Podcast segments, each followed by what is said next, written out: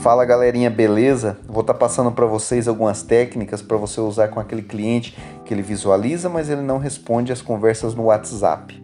Primeiro passo é saber em que pé que está a conversação.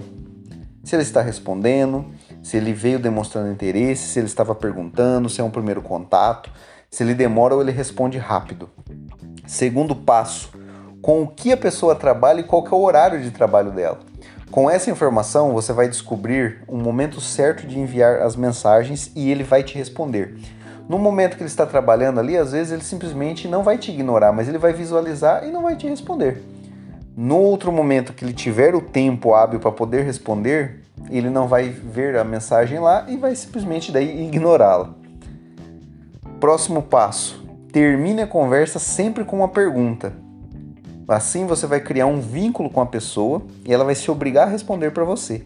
O clássico dessa pergunta que você vai utilizar é: Ficou alguma dúvida? Logo em seguida, vamos para o próximo passo.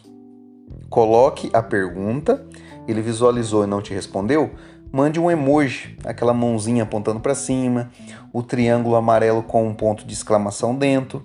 Com isso, o cliente ele vai ver que ele precisa te responder ali naquele momento e isso é comprovado que dá certo. O próximo passo é ter cadência, manter um fluxo de envio de mensagens. Não é regra, mas é um exemplo claro aqui que você pode utilizar. Por exemplo, pergunta, emoji. Visualizou, não respondeu? Você manda alguma pergunta novamente relacionada ao tema e mais um emoji. Não teve sucesso, o cliente mais uma vez visualizou e não te respondeu? A gente vai para o próximo passo, que é saber a hora de parar. Você não vai simplesmente abandonar o cliente, você vai fechar o atendimento com muita qualidade da seguinte forma. Vamos chamar esse cliente hoje, no exemplo, de Sr. Cláudio. Sr. Cláudio, estou finalizando o meu contato. Qualquer dúvida, eu estarei à disposição para atendê-lo. Tenha uma ótima tarde, uma ótima noite, enfim. Com isso, você vai fechar a conversação, fechar o atendimento e você pode partir para uma outra negociação. O cliente no futuro ele vai até te procurar, com certeza.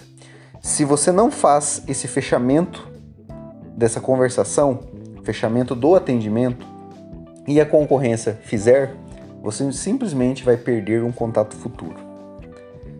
Espero que essas técnicas sejam utilizadas, que sirvam para vocês de alguma forma. Muito sucesso, boas vendas e que Deus abençoe vocês. Um abraço.